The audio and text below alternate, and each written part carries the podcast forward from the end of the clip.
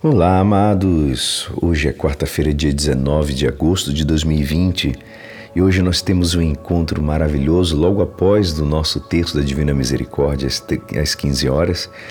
Vai ter às 16 horas um bate-papo com a doutora dermatologista e homeopata, doutora Mariana Senher tudo sobre homeopatia. Você que tem alguma dúvida sobre tratamentos, é um tratamento barato, se é um tratamento caro, se ele realmente cura, se ele realmente ajuda. Então acho que vai valer muito a pena esse nosso bate-papo. E vocês, por favor, prestigiem. Eu tenho certeza que vocês vão gostar muito desse papo com essa doutora que é incrível, muito boa. Isso tudo no Instagram, no meu Instagram, Alisson Arte, ou no Instagram da doutora Mariana Senher. E hoje nossa igreja nos convida a meditar juntos o Evangelho de São Mateus capítulo 20, versículos 1 a 16a. Naquele tempo disse Jesus aos seus discípulos esta parábola: O reino dos céus é como a história do patrão que saiu na madrugada para contratar trabalhadores para sua vinha. Combinou com os trabalhadores uma moeda de prata por dia e o mandou para a vinha. Às nove da manhã, o patrão saiu de novo e viu outros que estavam, na praça, desocupados, e lhes disse: Ide também vós para minha vinha, e eu vos pagarei o que for justo. E eles foram. O patrão saiu de novo ao meio-dia e às três horas da tarde e fez a mesma coisa. Saindo outra vez pelas cinco horas da tarde, encontrou outros que estavam na praça e lhes disse: Por que estáis aí o dia inteiro desocupados? Eles responderam: Porque ninguém nos contratou. O patrão lhes disse: E de vós também para minha vinha. Quando chegou a tarde, o patrão disse ao administrador: Chama os trabalhadores, paga-lhes uma diária a todos, começando pelos últimos até os primeiros. Vieram os que tinham sido contratados às cinco da tarde e cada um recebeu uma moeda de prata. Em seguida vieram os que foram contratados primeiro e pensavam que receber mais.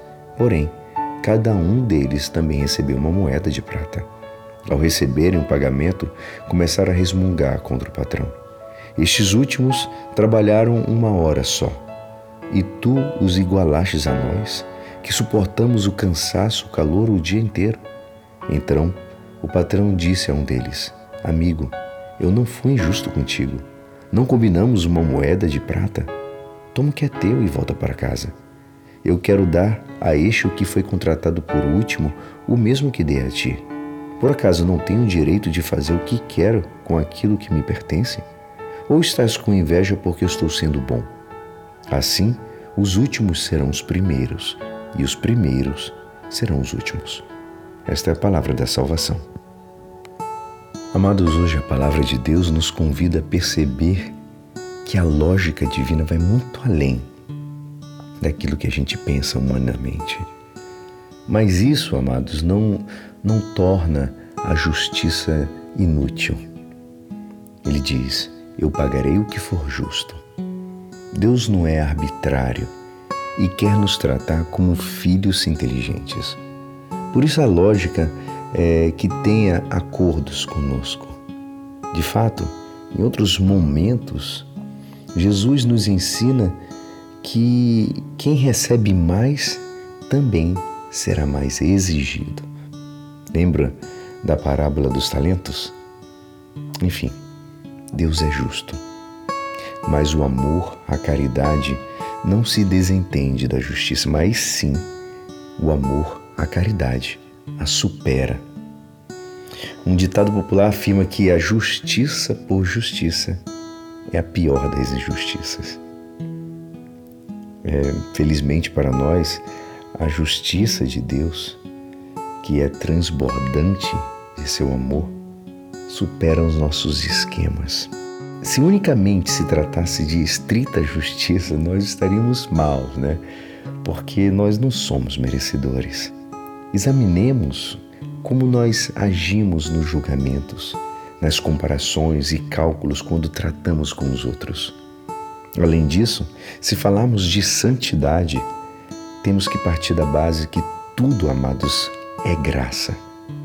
A mostra mais clara é o caso de Dimas, o bom ladrão.